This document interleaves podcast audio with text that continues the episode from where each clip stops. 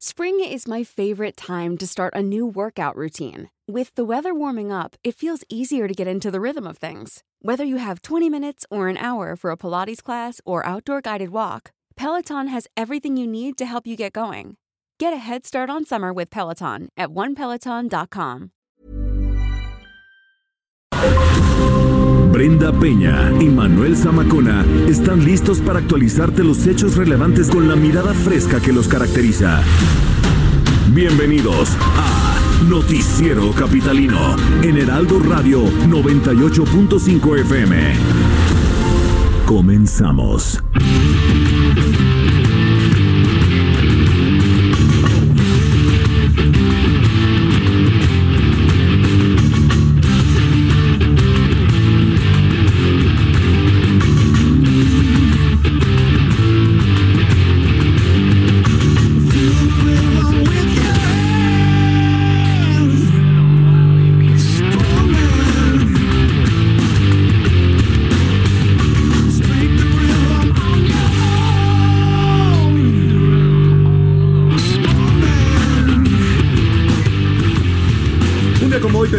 1962, nació uno de los bateristas más eh, pues eh, prolíficos del rock.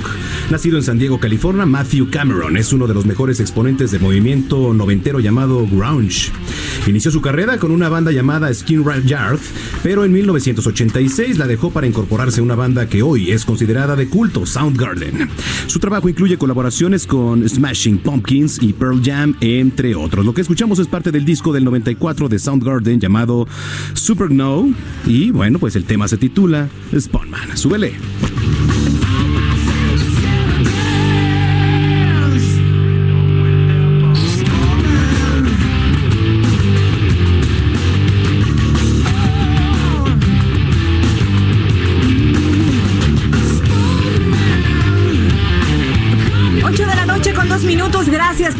Acompañarnos en Noticiero Capitalino. ¿Cómo están? ¿Qué tal este jueves? Viernes chiquito, dicen los godines. Siempre frase de Godín. Siempre hace godín. ¿No? No, yo creo que es el 90% del, Pero de está nuestro mejor, público. está mejor el viernes chiquito El viernes chiquito. que lo buena ondita, ¿no? Buena Eso no, ondita. no, por favor. Jueves no, de buena ondita. No, digamos. Oiga, gracias por acompañarnos. Seguramente si va en el coche, ármese de paciencia porque hay zonas bien críticas ahorita en las calles de la Ciudad de México. Ya le estaremos dando el reporte, por supuesto. Y pues como dice Jesús Martín, súbale. ¿no? Sí, y sí, quédese sí. con nosotros porque vamos a tratar temas importantes ahorita. Efectivamente, bienvenidos al Noticiero Capitalino. Hoy es jueves 29 de. No, no es cierto. Hoy estamos Pues, a es 28. 28, sí, no te 28. adelantes. Bueno, pues es que el año se va así. Así se va el año. Mañana ya es 29, ¿no? ¿Tú ya ¿Qué quieres que sea domingo para escuchar el informe No, no, de Andrés no. Manuel? ¿No? Ya no sé qué hacer. Bueno, este. ¿Qué, número es de informe? número es ah, como trivia. el A ver, 13, ¿no? ¿Cómo será la trivia? Oye, ¿Qué número de informe es de Andrés Manuel? el opción, 13. opción A, Opción A. 1. Ajá. Opción B, 455. Sí. Por las mañaneras, ¿no? Desde el 2012. Sí, por las mañaneras. Claro. Ajá, efectivamente. Estamos transmitiendo completamente en vivo desde la cabina principal del Heraldo, el Heraldo Radio 98.5 de FM, Insurgente Sur 1271. Eh, escríbanos en redes sociales, hay que estar en interacción porque tenemos un gran programa. Ah, sí, no claro, le cambie. Arroba el Heraldo-MX Arroba Bren-Penabello. y arroba Samacona al aire 8 con 3. Comenzamos. Regresamos. Y vamos a las calles de la Ciudad de México, Israel Lorenzana, en donde te encuentras, el reportero más hábil del Heraldo. Ah, cada día es otro. Muchísimas gracias. ¿Qué tantos adjetivos? Muchísimas Somos gracias, tan Brenda. Talentosos. amable eres, Sí. Manuel. Estamos ya aquí, por supuesto, trabajando para el auditorio. Tenemos información, como lo señalas, es una tarde-noche complicada. Hay problemas en materia vehicular, precisamente en la zona de Vallejo, a la altura del norte 35. Ahí, lamentablemente, una persona perdió la vida al ser atropellada. Llegaron los servicios de emergencia, la circulación está muy afectada. Esto en ambas direcciones. Para quien va con dirección hacia Tenayuca y también en el sentido opuesto con dirección hacia la zona de la raza. Hay que recomendarles utilizar la avenida de los 100 metros como alternativa, también para incorporarse hacia la avenida de los insurgentes. Con dirección hacia la zona de Tenayuca, Ceilán puede ser una buena opción esta tarde. También echamos un vistazo a través de la zona del circuito interior. En términos generales, la circulación aceptable, esto con dirección hacia Marina Nacional, el sentido opuesto donde ya tenemos contratiempos. Para quien va con dirección hacia la calzada de Guadalupe, la calzada de los Misterios, hay que anticipar su paso por varios minutos o bien utilizar el eje 3 norte, esto con dirección también hacia la zona de Eduardo Molina. Pues Brenda Manuel, es parte de la información que les tengo.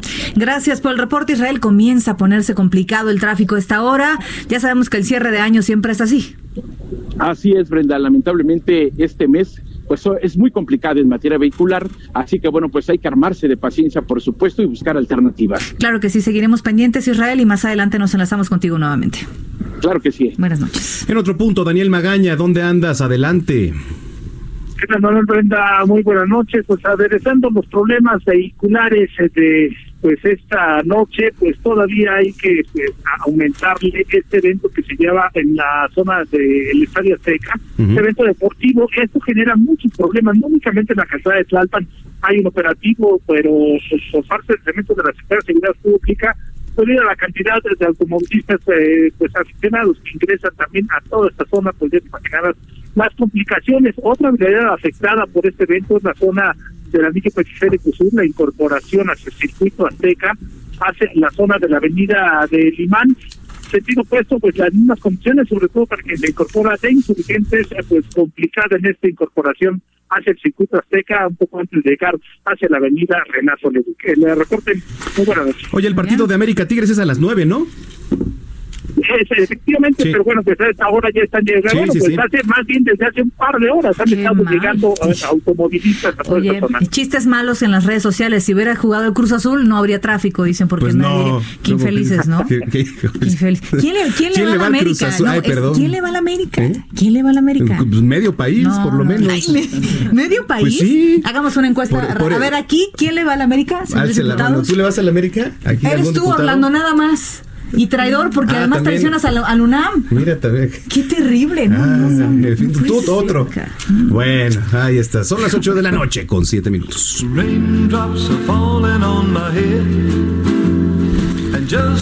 Saludamos ahora a Lluvia Hernández que nos tiene listo el reporte de cómo se encuentran las cosas en el metro de la Ciudad de México. Querida Lluvia, ¿cómo estás? Hola, muy buenas noches a todos. Muy bien, gracias. Cuéntame, ¿cómo están las cosas? En estos momentos la red no presenta afectación y el avance de trenes es continuo, sin embargo la afluencia es alta debido a la hora pico y se envían trenes vacíos a estaciones como Guerrero, Valderas, Auditorio, Tacubaya y Pino Suárez. También les informamos que dentro de las medidas que implementamos para ayudar a tener un transporte público libre de violencia contra la mujer, nuestro personal se capacita periódicamente para atender de forma eficaz a las víctimas de acoso. Y contamos, como ya saben, con vagones exclusivos para mujeres y niños menores de 12 años, los cuales operan todos los días durante todo el horario de servicio. Toda la información la pueden encontrar como siempre en nuestras redes sociales, arroba Metro CDMX, en Twitter, Facebook e Instagram. Gracias, querida Lluvia. Un abrazo y muy buenas noches para ti. Muy buenas noches. Hasta luego. Buenas noches, Lluvia Hernández, desde el Metro de la Ciudad de México, 8 de la noche con 7 minutos. Bueno, y este día la Secretaría de Finanzas, eh, de Administración y Finanzas Capitalina ya entregó el proyecto del paquete económico 2020. Eh, esto en manos de su titular, Lucelena González. Esto estuvo eh, hoy ocurriendo en el Congreso local. Vamos a dar pie a una mesa de debate, pero antes la nota la tiene nuestro compañero Carlos Navarro, a quien saludamos con mucho gusto. Adelante, Carlos, buenas noches. Muy buenas noches, Manuel. Así es, la Secretaría de Administración y Finanzas, Lucelena González, acudió al Congreso local para detallar el paquete económico de la Ciudad de México para 2020. Señaló que el ingreso total que estimaron obtener para el ejercicio fiscal del siguiente año será de 238.975.8 millones de pesos, considerando una combinación del potencial recaudatorio, los ajustes a las prácticas tributarias, los ingresos de origen federal y una postura absolutamente responsable del ejercicio de la deuda. El presupuesto acusa un incremento de 4.959.5 millones de pesos respecto al 2019, o sea, un aumento de 2.1%. De acuerdo con el paquete financiero entregado al Congreso de la Ciudad de México, casi una tercera parte va destinada a la seguridad y procuración de justicia en el caso de dependencias y órganos desconcentrados. En la propuesta se contempla que la Secretaría de Seguridad Ciudadana, encabezada por Omar García Carjuch, reciba un monto de 18.255 millones de pesos, lo que representa un aumento de 757.9 millones de pesos en comparación con el año previo. En el caso de la Procuraduría General de Justicia que comanda Ernestina Godoy, se considera un monto de 7.062 millones de pesos, o sea, un incremento de 30.6 millones. En ambos casos de las dependencias suman 25.318 millones de pesos, lo que representa el 32%, como comentábamos, en los destinados a dependencias y órganos desconcentrados. Por otro lado, eh, Lucelena González insistió que no se van a aumentar impuestos que impacten directamente al bolsillo de los capitalinos, como es el predial o los derechos por el suministro de agua. Los incrementos solo van a ser en términos reales, o sea, el factor inflación. En ese sentido, solo va a haber un par de nuevos impuestos. Se trata de un gravamen en las casas de apuestas, que es el 10% al monto que dispongan los clientes, y el otro se trata del alcohol que consiste en una tasa de 4.5% sobre el precio de venta de bebidas con contenido alcohólico en envase cerrado. Con el proyecto de paquete económico 2020 de la Ciudad de México, la tarea principal es mantener la transformación, enfatizó Luz Elena González en su reunión con los diputados en el Pleno Legislativo de Don Celeste Allende. En ese sentido, para 2020 se solicitó un techo de endeudamiento neto 27 ciento menor a lo solicitado el año pasado. Ahora sí que va a quedar en las manos de los diputados y principalmente de la fracción parlamentaria de Morena para planchar y pasar sin, sin moverle una sola coma a este proyecto de presupuesto de egresos, Manuel. Muy bien, pues vamos a estar muy pendientes y de ello ya discutiremos en unos segundos más. Carlos Navarro, gracias, como siempre. Hasta luego. Hasta luego, 8 con 11. Bienvenidos a la mesa de análisis en el noticiero capitalino. El tema que nos ocupa, el presupuesto 2020 para la Ciudad de México. Participan representantes de partidos políticos en el Congreso de la Ciudad de México. El Heraldo Radio 98.5. Bueno, pues fue entregado el proyecto del paquete económico 2020. Tenemos hoy mesa de análisis, mesa de debate, ¿por qué no? Aquí en la cabina del Heraldo Radio, en el Noticiero Capitalino, le damos la bienvenida a José Luis Rodríguez, diputado de Morena, bienvenido. Bienvenido, diputado. Otra vez, tenía poco que nos habíamos visto, ¿verdad? diputado Jorge Gabeño también, nuevamente bienvenido. ¿Cómo estás? Buenas noches. Lisette Clavel, del Partido de Trabajo, bienvenida. Muy buenas noches, Brenda. Y tenemos vía telefónica a Mauricio Tabe, eh, diputado del PAN. ¿Anda por ahí? Mauricio. ¿Qué tal, Mauricio? Buenas noches. Buenas noches, Mauricio. Bueno, eh, estamos hablando de 238.975.8 eh, millones de pesos que fueron entregados para el paquete. Temas prioritarios, vamos a arrancar con ello. Eh, yo creo que vamos a poner una postura general para después comenzar a debatir y comenzamos contigo, diputada Elisette. Pues eh, claro que sí, Manuel. Mira, me parece que la salida común o la más fácil es comenzar con un análisis de a dónde hay incrementos, a dónde hay menos, menos asignación de recursos. Sin embargo, eh, y bueno, eso es lo que hemos visto reportado durante el día de hoy a través de la tarde, mientras eh, lo que me parece muy, muy importante es no solamente fijarnos en los montos, sino saber cuánto dinero se necesita para operar la Ciudad de México en realidad, cuánto dinero necesitamos para que la Ciudad de México se desarrolle, cuánto para apoyar el desarrollo de esta ciudad y bueno, a partir de ello revisar cómo se conforma esta esta partida presupuesta, perdón, este presupuesto completo para así dotar a los ciudadanos y al mismo gobierno de las herramientas financieras y fiscales que le permitan eh, apoyar las necesidades de los ciudadanos mexicanos. No es simplemente cuánto más o cuánto menos a cada rubro, sino ver el impacto real que tendrá el presupuesto y en esta medida los, los legisladores tendremos que reelaborarlo y revisarlo. Bien. Muy bien. Por teléfono, diputado Mauricio Tabe, adelante. Pues mira, nosotros cuestionamos el paquete económico que consiste en la ley de ingresos, que es lo que el gobierno estima recibir por parte de pues, las diversas contribuciones, impuestos, derechos y aprovechamientos. El presupuesto de egresos, que es cómo se lo va a gastar, y el código fiscal que es cuánto van a aumentar las tarifas, los impuestos, todo lo que cobra el gobierno, no ya en, ya de manera individual. Y cuestionamos que el gobierno haya dicho que no iban a aumentar los impuestos y sí crearon nuevos impuestos, el de la venta de bebidas eh, para el consumo final, el, el impuesto sobre el hospedaje, lo aumentaron del 3 al 3.5% y el impuesto también al juego. Además, hay que decirlo, dicen que no aumentaron los impuestos, que los actualizaron con base en la inflación. A pronto la gente va a pagar más de impuestos. Eso es una realidad. Ellos dicen que no, que en términos reales no hay aumento, aunque sí en términos nominales. Lo que dicen es, los actualizamos a la inflación, es decir, les aumentaron el 4% la inflación. Muy bien, diputado. Eh, seguimos con Jorge Aviño. Sí, muchas gracias y, gracias por la oportunidad. Eh, nosotros pensamos que fue un proyecto elaborado a las carreras.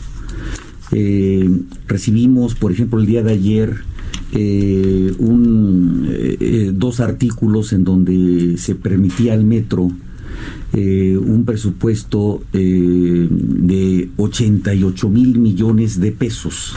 Para que el auditorio vea el tamaño de esta cantidad, estamos hablando de toda la construcción del aeropuerto Santa Lucía, por ejemplo, y todavía nos sobra algo de dinero. Entonces, eh, y luego ahora recibimos eh, este presupuesto firmado por la jefa de gobierno. Y ahora recibimos otro documento que nos entrega la secretaria de, Finanzas sin estos artículos. Es decir, retiran esto para revisarlo. Pues esto implica eh, evidentemente prisas, porque pues nadie se puede equivocar por esa cantidad. Estamos hablando del casi el 37% del presupuesto global de la ciudad en dos artículos y que de pronto los quiten. Entonces es eh, una situación complicada. Eh, el diputado Tabe en la mañana se refería en su intervención, cosa que quiero retomar ahorita, con, muy rápidamente qué es lo que recibió menos. Fíjense ustedes lo grave de esto. Secretaría de Inclusión Social, 56% menos del año pasado. Secretaría de la Contraloría General, que va a revisar los presupuestos, 17.23% menos. Secretaría de Desarrollo Económico, 16.36 menos. Como si no necesitáramos una Secretaría de Desarrollo Económico en estos momentos para apoyar a las empresas. Secretaría de Trabajo Fomento al Empleo, 10% menos de presupuesto. Secretaría de Turismo, 8% menos. Secretaría de las Mujeres, que dicen que hay que apoyarlas, 3.9% menos. Aparte de la inflación que va para atrás también, el tema real es el presupuesto. Secretaría de Pueblos y Barrios Originarios, 14.7 menos. Secretaría de Movilidad, 15.6 menos. Secretaría de Gestión Integral de Riesgos, Protección Civil, en una zona sísmica, 23.4% menos. ¿En Protección Civil? En Protección Civil. Eh, eh, también en medio ambiente, como si no necesitáramos esta secretaría, 12% menos. Desarrollo y vivienda, 14.9% menos. Consejería Jurídica, tenemos un archivo general en el medievo. Eh, este, fuimos, tenemos un millón de libros arrumbados, tirados en, el, suelo encontramos con también el, el, presupuesto regresivo. Centro de Comando, Control y Cómputo, es decir, el C5, 39% menos. Eh, sistema de aguas, que era una prioridad, 8.7% menos. Agencia de Atención Animal, 40.5% menos, no les interesan los animales. Agencia de Protección Sanitaria, 25.9% menos. Y podríamos seguir con otros rubros, pero aquí nada más es para abrir boca de cómo está eh, integrado el presupuesto. Eh, finalizamos con José Luis Rodríguez. Gracias, ¿qué tal? Bueno, pues miren, si le va bien a la Ciudad de México, le va bien al país. La ciudad ha mantenido en materia económica eh, una prioridad. Ha sido la entidad con la mayor eh, recepción de inversión extranjera. En el mes de septiembre se tenía un registro superior a los 6.528 millones de dólares, un incremento del 40% respecto al mismo periodo frente al año 2018. La Ciudad de México fue eh, al mes de octubre de 2019 generó el 18% de los empleos formales a nivel nacional. Estamos hablando de más de 118 mil empleos en esta entidad. Este paquete económico nos va a dar la pauta y la posibilidad para poder seguir en este proceso de transformación. Por supuesto que existe una eh, prioridad en distintos rubros que son de interés de quien ocupa la jefatura de gobierno de esta ciudad, que tienen que ver con seguridad. En el rubro de seguridad efectivamente existe un incremento significativo para la Secretaría de Seguridad Ciudadana, que hoy eh, se proyecta un eh, recurso superior a los 18.255 millones de pesos, que le permita operar con base en la legislación que fue aprobada por el Congreso Capitalino en el mes de agosto y que ahora en la próxima semana tendremos oportunidad, por supuesto que también de analizar y discutir eh, su propia ley orgánica que tiene que ver con la posibilidad de aplicar de manera directa en territorio la política pública que ha diseñado Claudia Sheinbaum para poder hacer efectivo el acceso a la seguridad. No ha sido un tema menor, es una prioridad. En materia de salud, podemos decir también que existe un incremento por parte de lo proyectado frente al 2019 tiene que ver con la posibilidad de acceder a este derecho como uno de los principales derechos humanos para quienes habitamos esta entidad y el proyecto de presupuesto realmente lo que recoge es la posibilidad de seguir avanzando en este proceso de transformación de la Ciudad de México. A mí me parece que eh, tenemos la oportunidad en el legislativo de analizarlo eh, paso a paso, técnicamente, eh, con método de analizar cada uno de los rubros y saber cómo podemos fortalecer su contenido. Abiertos al cambio, por supuesto. Abiertos al análisis, abiertos al debate, abiertos a la posibilidad de fortalecer. Me parece que hay, hay que analizar con detenimiento el presupuesto público de los órganos autónomos, hay que analizar el costo-beneficio que representan para la Ciudad de México y me parece que, eh, por supuesto que esta etapa que se abre en el Congreso Capitalino, pues es de análisis y es de debate. Muy bien. Tenemos un audio de la titular de Administración y Finanzas Capitalina, Lucelena González, para dar pie al primer tema que, pues a mi forma de ver, es uno de los más importantes, que sería eh, seguridad y procuración de justicia. Y para dar un poco de agilidad, les parece un minutito cada quien y después podemos tener réplicas sin problemas. Es Lucelena González. Estamos proponiendo tres medidas para fortalecer las finanzas de nuestra capital. Uno, mejorar la coordinación fiscal metropolitana especialmente con el Estado de México. Dos, mejorar la eficacia tributaria y disminuir la evasión fiscal. Y tres, transitar hacia un nuevo modelo de gestión tributaria menos litigioso, más expedito, próximo y amable con el contribuyente. tenemos justamente lo que dijo al entregar este documento importante. Seguridad y Procuración de Justicia, 18.255 millones de pesos. Diputada Lisette Label, ¿es suficiente? ¿A qué área se necesita más?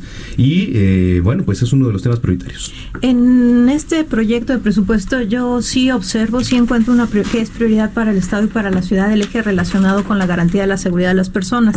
Para ello eh, encuentro que el presupuesto destinado es de 36.857 millones de pesos, lo que significa que mantener la, la seguridad de la ciudad. Y también veía algunas declaraciones de finanzas el día de hoy donde decían que por supuesto que es un presupuesto menor porque el año pasado en el ejercicio fiscal anterior se contemplaba la compra de cámaras para el G5, por ejemplo. Eh, en ese sentido, pues si ya están compradas las cámaras, ahora hay que eficientar el uso y ya no es necesaria esa compra. Por eso insistía al inicio que lo que hay que revisar es con todo detenimiento no simplemente las cifras, sino la utilización en el presupuesto anterior de, de los recursos, si fueron ejercidos, subejercidos, si hay déficit y cómo se planea los programas que tenemos que atender con base en las en las cifras presentadas en este momento. En el C5 se, se redujo también el presupuesto, un 8%, si no me Así equivoco. Es, porque ahora ya no hay que comprar cámaras, ahora hay que usarlas. Diputado Mauricio Tabe por teléfono, adelante. Ya nos tenemos. Ah, bueno, más adelante vamos a retomar la comunicación. Diputado Jorge Gaviño. Bueno, eh, no estoy de acuerdo yo en el sentido de, de, dejar de invertir en la tecnología, porque ya tenemos suficientes cámaras. En primer lugar, nos faltan todavía algunas cámaras, pero la tecnología va cambiando. Ahora la tecnología de reconocimiento facial es la que está usando en las grandes ciudades del mundo y nosotros estamos todavía hacia atrás. Todavía cuando eh, anunció la jefa de gobierno a principios del año que iba a fomentar la vigilancia en las eh, unidades de transporte público, pues eh, prácticamente suben, suben a un policía con un mosquetón y eso como si estuviéramos en el medievo, este, en unas carretas donde un, un, policía con un, un rifle cuidaba a las personas. Cuando tenemos la tecnología de reconocimiento facial, podríamos poner una cámara conectada electrónicamente y y, este, y a través de la red para reconocimiento, porque los asaltantes son los mismos y ya mu muchos están identificados con varios ingresos a la cárcel. Entonces, lo que se tiene que hacer es en, el transporte público, por ejemplo, es una gran inversión de tecnología. Y eso no se está contemplando. En el tema, ahorita brincándome en un tema del agua, por ejemplo, en el asunto del agua, en donde pues eh, tenemos que invertir en el agua, tenemos que invertir en plantas de tratamiento, tenemos que invertir en pozos de tormenta, tenemos que invertir en el drenaje, arreglar la, la red, tanto de drenaje como agua potable, tenemos menos presupuesto. Es decir, eh, las prioridades tecnológicas se tienen que seguir invirtiendo una gran cantidad de recursos y eso no está ocurriendo en este presupuesto. Gracias. Diputado eh, José Luis Rodríguez. Sí, bueno, yo podría añadir que para 2020 la ciudad tendrá una política de gasto contracíclica, es decir, va a seguir con este proyecto de inversión en infraestructura que durante 2019 decidió destinar eh, cerca de 55 mil millones de pesos. Ahora para 2020 hay una proyección para incrementar 300 millones de pesos adicionales, es decir, 55 mil 300 millones de pesos que nos van a permitir poder mantener un esquema de inversión pública en la ciudad para poder avanzar en temas que son prioritarios. Hemos mencionado seguridad, hemos mencionado salud, eh, la diputada Clavel detalló el tema que tiene que ver con seguridad como una de las áreas prioritarias, procuración de justicia. Podría sumar el tema de movilidad y transporte, que tiene que ver con la posibilidad de generar inversión directa para que, por ejemplo, en el órgano regulador del transporte se genere un incremento en, la asignación de recursos para la red de transporte de pasajeros, 600 millones de pesos que van a permitir adquirir 200 unidades, autobuses adicionales a los que se compraron ya en 2019. En el caso de transportes eléctricos, una inversión superior a los 1.864 millones que nos va a permitir comprar eh, trenes de trolebús adicionales a los que en este 2019 se compraron, que son 63, que es también hay que señalar que es un transporte no contaminante, que es un transporte que va a mantener su costo, que no se van a incrementar ni en el caso de RTP, ni en el caso de transportes eléctricos, ni en el caso del metro. Es importante señalar que eh, para, el 2000, para el 2020 se podrán adquirir 30 nuevos trenes eh, relacionados con eh, trolebuses para poder fortalecer la línea 1 del tren ligero.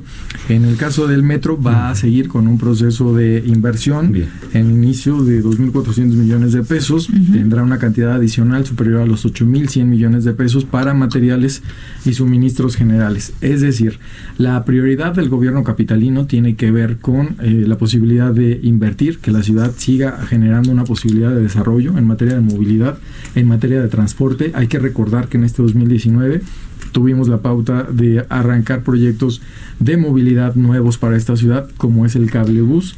Sí. Eh, eso podrá, eh, para el 2020 eh, tendremos la posibilidad de tenerlos terminados y en 2021 arrancar los nuevos proyectos de cable bus. Tenemos en la línea telefónica ahora sí a Mauricio Tabe, diputado, adelante.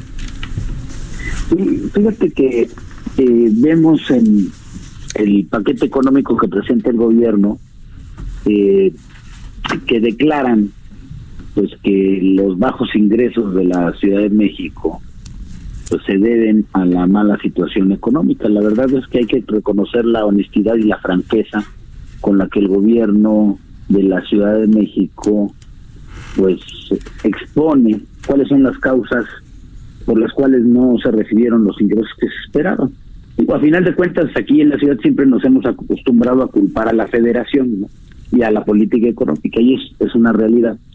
Tuvimos menos ingresos del impuesto sobre nómina, mm. tuvimos una caída, y este tiene que ver con el registro de los empleados formales. Tuvimos también una caída en el impuesto sobre adquisición de inmuebles, que es un ingreso que se deriva de la operación de compraventa de inmuebles. Mm. Tuvimos caída en los ingresos por el impuesto sobre adquisición de automóviles nuevos, es decir, se vendieron o se compraron menos automóviles en la Ciudad de México con respecto al mismo periodo del año anterior. Es decir, en esta administración ha habido menos actividad económica que se ha reflejado también una caída en los ingresos locales. En los últimos 15 años solamente se han registrado dos caídas de los ingresos propios de la ciudad, una en 2009 derivada de la crisis económica mundial y otra este año derivada de la crisis de la 4T. la que ha provocado el que contraigan el gasto el, gasto público. Y esto nos preocupa porque da unas señales de debilidad de las finanzas públicas, tanto de los ingresos locales como de los federales. Esperamos recibir 98 mil millones de pesos de participaciones y aportaciones federales y solamente recibimos 93 mil millones. Decimos menos de lo que se había presupuestado, 5 mil millones de pesos menos. O sea, tampoco con el gobierno federal del mismo partido pues nos ha ido mejor como Ciudad de, México. Y es preocupante pues esta situación. Porque no solamente vemos menos ingresos derivados de una mala política económica o de una mala política de gasto, eh, sino vemos también que al mismo tiempo le pegamos a algunas industrias aquí en la Ciudad de México con los nuevos impuestos, o sea, le pegamos al hospedaje con estos nuevos impuestos. Está bien que justifiquen el impuesto a la venta del alcohol por un motivo, de salud pública, pero eso va a pegarle también seguramente a una industria, turismo, restaurantera, etcétera. Entonces, habría que medir el impacto económico. Yo no sé si estamos para tomar esas medidas en este momento tan crítico de la ciudad. El propio informe, el, propio informe que da el gobierno de la ciudad cuando presenta el paquete refiere así tal cual que hay una caída del Producto Interno Bruto de la ciudad. Muy bien. Y que hay una contracción del sector de la construcción. Muy bien, eh, diputado, vamos eh, a hacer una pausa. Antes vamos a la síntesis informativa y regresamos después de este corte comercial para seguir con esta mesa de debate. Expo Antadia Alimentaria México 2020. Consolida alianzas y negocios el 31 de marzo, 1 y 2 de abril. Presenta. En un clima de profesionalismo, más de 1.900 empresas expositoras nacionales e internacionales se reúnen en Expo Antad y Alimentaria México 2020, con la certeza de consolidar alianzas y negocios con el sector comercial y alimentario. Súmate este 31 de marzo, 1 y 2 de abril. La cita es en Guadalajara. Infórmate en el 5555 809900 y en expoantad.com.mx. Las Comisiones Unidas de Gobernación y Justicia de la Cámara de Diputados ratificaron el aval al juicio político contra la exsecretaria de Desarrollo Social Rosario Robles por 46 votos a favor y 3 en contra. Diputados de todas las fracciones criticaron que la experredista sea la única del gobierno de Enrique Peña Nieto en ser sometida a esta figura. Para el presidente honorario de Grupo CARS o Carlos Slim, el requisito de concluir la tesis y lograr el examen profesional para obtener la titulación debería ser anulado, ya que asegura el estudiante lo que necesita es incorporar de inmediato al mercado laboral. La Cámara de Diputados declaró la constitucionalidad de la reforma que establece la revocación de mandato y permite la realización de consultas populares de forma anual. La reforma fue enviada al Senado que también deberá declarar su constitucionalidad. Una vez que esa Cámara lo haga, los cambios constitucionales serán turnados al Ejecutivo para su publicación en el Diario Oficial de la Federación. El rector de la Universidad Nacional Autónoma de México, Enrique Graue, recibió el grado doctor honoris causa por la Universidad Ricardo Palma de Perú. Graue se comprometió a continuar la lucha por mayores oportunidades para los jóvenes, mejor calidad educativa y colaborar en el desarrollo de la ciencia y el fortalecimiento de la cultura. El presidente de la Comisión de Relaciones Exteriores del Senado, Héctor Vasconcelos, aseguró que nombrar a los cárteles mexicanos del narcotráfico como grupos terroristas, como lo analiza Estados Unidos, sería grotesco. La Suprema Corte de Justicia de la Nación informó que el presidente Andrés Manuel López Obrador designó a Bernardo Batis Vázquez como consejero de la Judicatura Federal por un periodo de cinco años.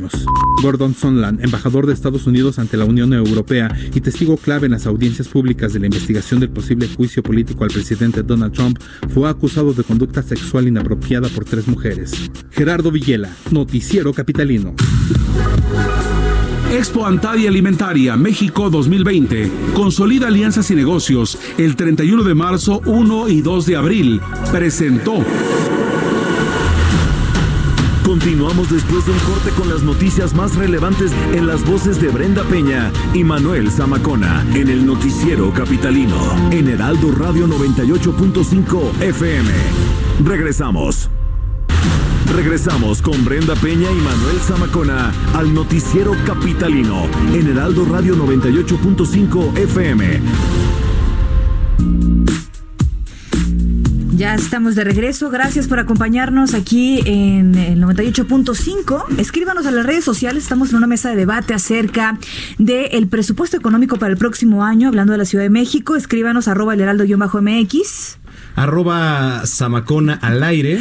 Arroba bajo penabello. Háganos llegar, por supuesto, preguntas si tiene. Aquí tenemos a los encargados de aprobar y de modificar también lo que consideren eh, que es mejor para la población, en este caso, Manuel. Sí, efectivamente, eh, les recordamos que nos pueden escribir aquí en nuestras redes sociales, que ya les dijo mi compañera Brenda, el tema, paquete económico 2020 de la Ciudad de México. Eh, si usted nos escucha de las diferentes alcaldías, háganos saber sus opiniones sus sugerencias y sobre todo eh, pues lo que la queja, ¿no? Porque la verdad es que es un tema interesante.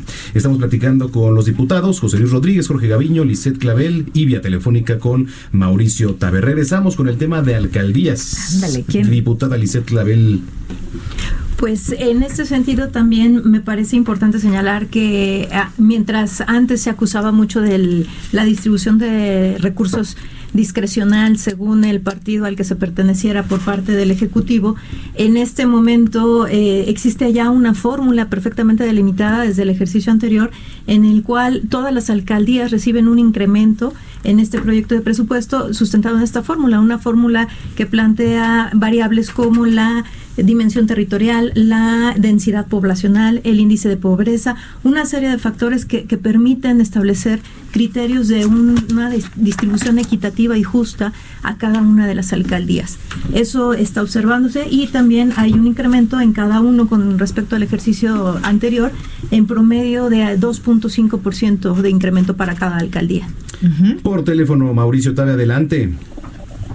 Sobre el presupuesto de las alcaldías hay una pérdida en términos reales porque ese 2.5% no va a ser suficiente para cubrir la depreciación con relación a la inflación. O sea, el presupuesto de la ciudad, va en, eh, eh, todas las eh, impuestos, contribuciones, se van a aumentar al 4%.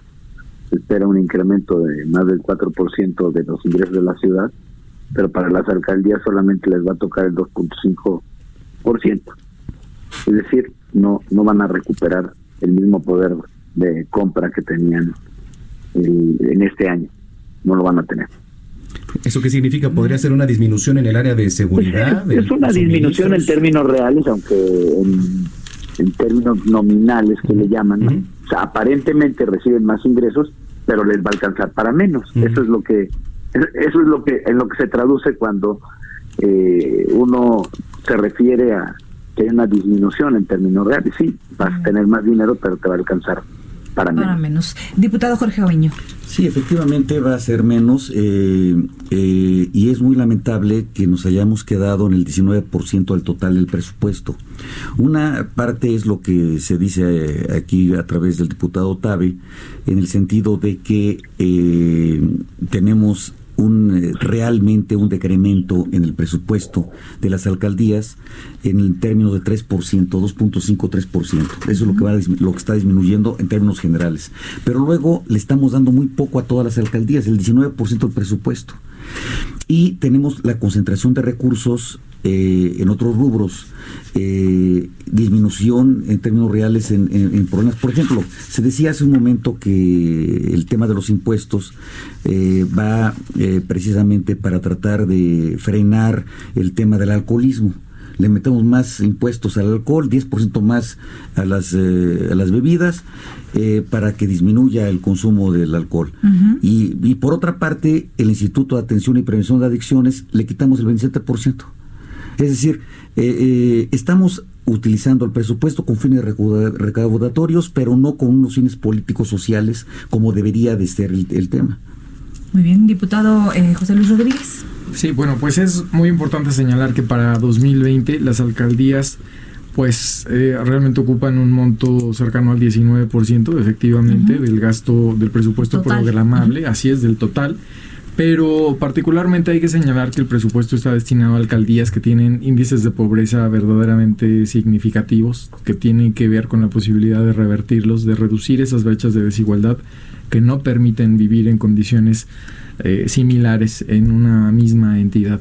Hay distintas formas de vivir esta ciudad quienes habitan Iztapalapa, por supuesto que no tienen las mismas condiciones que quienes habitan alcaldías como Benito Juárez y tenemos una asignación presupuestal enfocada, por ejemplo, en Iztapalapa, de ese 19% ocupa un 14% del presupuesto. Gustavo 14% Iztapalapa. Del 19%, si lo convertimos en un 100, Ajá.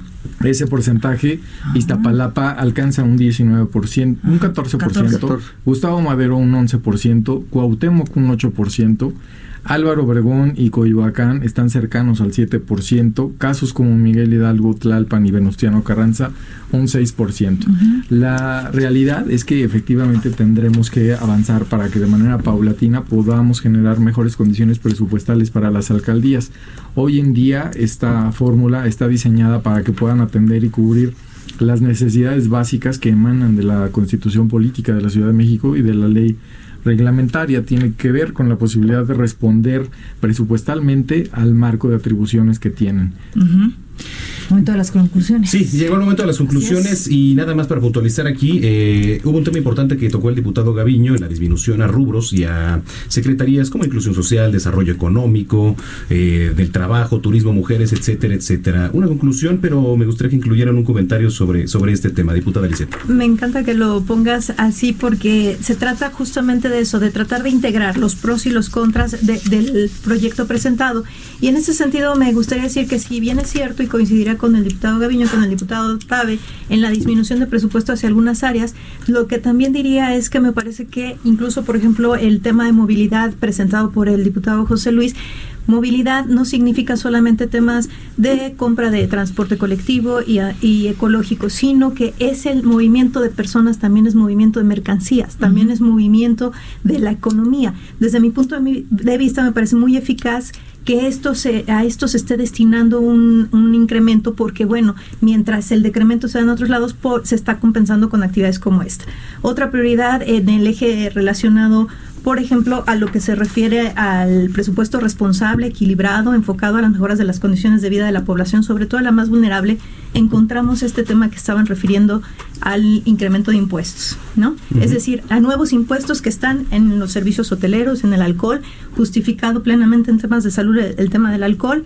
Me parece que el hotelero es algo que no le pega directamente a los capitalinos el impuesto hotelero, el impuesto sobre los eh, juegos y sorteos. Ese somos de las pocas entidades, quizá la única que no cobra ese impuesto y me parece que también el, el hecho de tratar de ejercer recursos requiere de, de contar con ingresos y para ello tenemos los impuestos.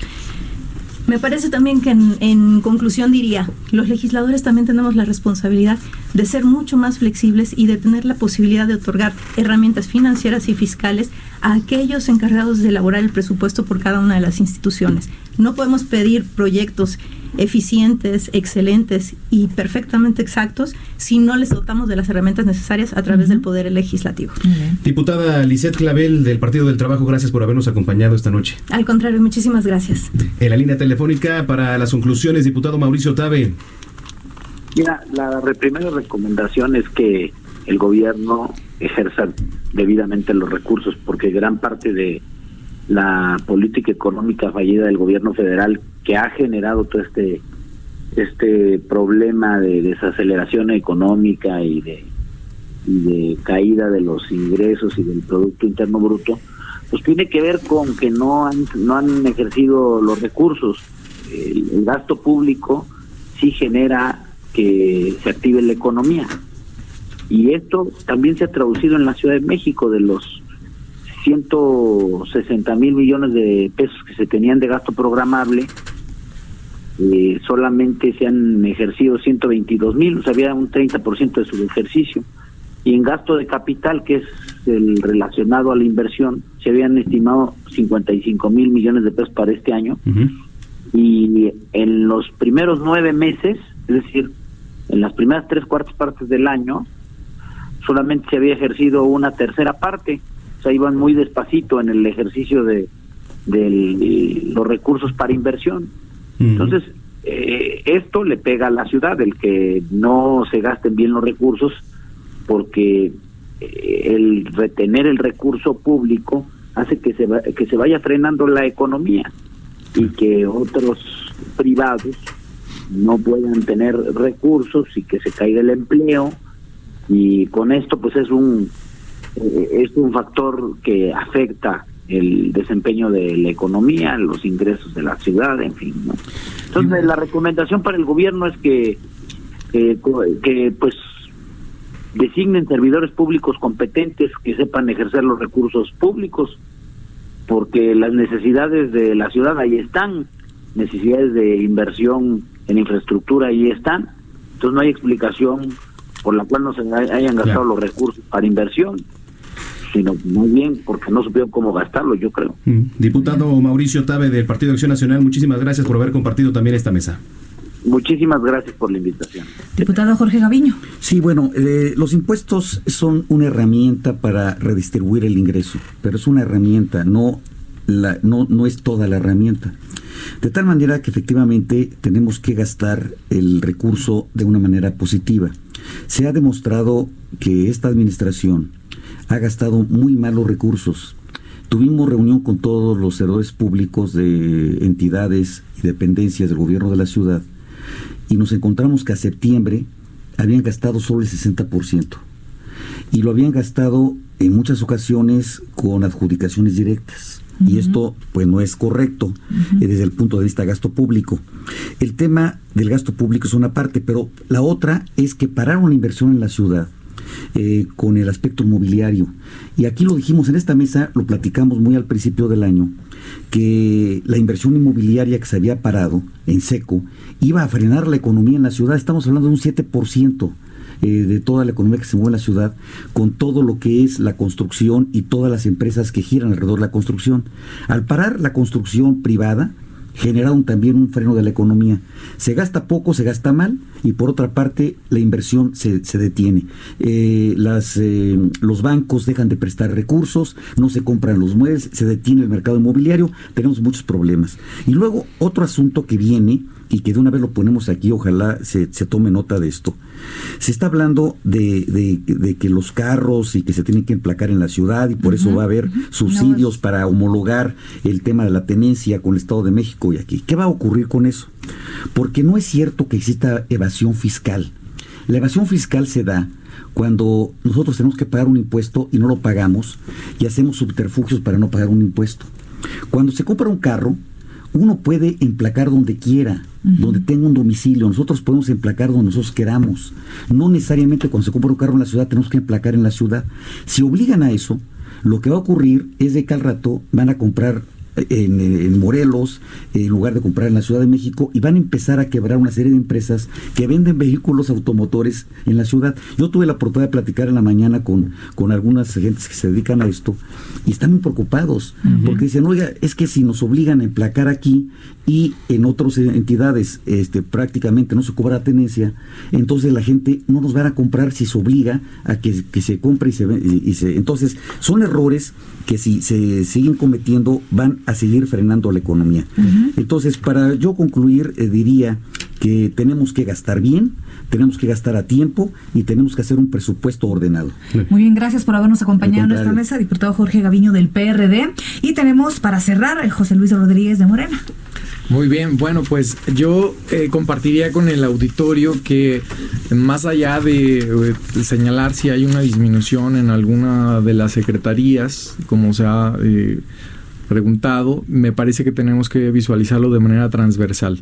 Son seis ejes rectores los que marcan la política pública del gobierno de la Ciudad de México y sobre esa base es importante señalar que para el eje de igualdad y derechos, tenemos una proyección presupuestal de 33.400 millones de pesos. Para una ciudad sustentable tenemos proyectados 101 mil millones de pesos. Para más y mejor movilidad, 57.593 millones de pesos. Para poder alcanzar una ciudad eh, capital de la cultura de América Latina, como lo ha señalado la jefa de gobierno, el propio secretario de Cultura, tenemos una proyección presupuestal superior a los 1.397 millones de pesos. Para poder generar condiciones de seguridad para la población, para las mujeres, para las niñas, para quienes aquí habitamos, cero agresión y más seguridad, 36.857 millones de pesos. Finalmente, para ciencia, innovación y transparencia, estamos asignando eh, y analizando una proyección presupuestal superior a los 8.228 millones de pesos. Tiene que ver con un presupuesto público donde los habitantes son el eje principal, es el eslabón de esta ciudad, es la posibilidad de tener el restablecimiento de la austeridad, el combate a la corrupción y generar pues mejores prácticas. Estamos buscando un buen gobierno, como lo señala la Constitución Política de la Ciudad de México. Le agradecemos muchísimo también, diputado, que nos haya acompañado y bueno, así llegamos al final. De Sí, esta mesa. efectivamente, aprovechamos para invitarlos el próximo jueves, eh, sí, ¿verdad? Es el próximo jueves, eh, pues con motivo también del primer informe de la jefa de gobierno, Claudia Sheinbaum, ¿no? Para platicar aquí un ratito. Están invitados, esperemos verlos por aquí, diputados. Pero no nos desinviten y venimos, ¿eh? Órale, Están conste. invitadísimos. Aquí no desinvitamos a nadie. Pacto hecho, jamás deshecho. Fa- ¿eh? Y ya, ya tenemos las respuestas de la encuesta que emitimos al inicio Sí, de este sí. espacio. Era todas las anteriores. Sí, ya ahí vamos, ya ahí vamos. No le cambie Ya porque. nos vamos, tranquilos. Este, ya Bisoño está Ya está, presionando que ya te calles, ya- dice Bisoño. que- oye, pero pida, pide- pídale boletos para, Ah, para su obra, que no sea codo Bisoño. Ahor- ahorita van Este, con ah, van a estar con Max Espejel. Ah, en bueno, el análisis. Ah, ahorita- perfecto. Ah, bueno, bueno. Con mi querido Max. Nos, nos vemos mañana. Mañana nos vemos 3 de la tarde, 151 de Easy, 161 de Sky Noticias México. Pásela bien. Bye.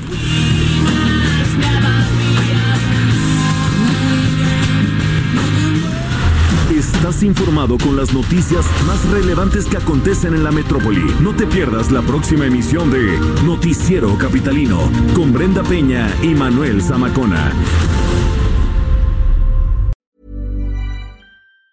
Planning for your next trip? Elevate your travel style with Quince. Quince has all the jet setting essentials you'll want for your next getaway, like European linen, premium luggage options, buttery soft Italian leather bags, and so much more. And it's all priced at 50 to 80% less than similar brands. Plus, Quince only works with factories that use safe and ethical manufacturing practices. Pack your bags with high-quality essentials you'll be wearing for vacations to come with Quince. Go to quince.com slash trip for free shipping and 365-day returns.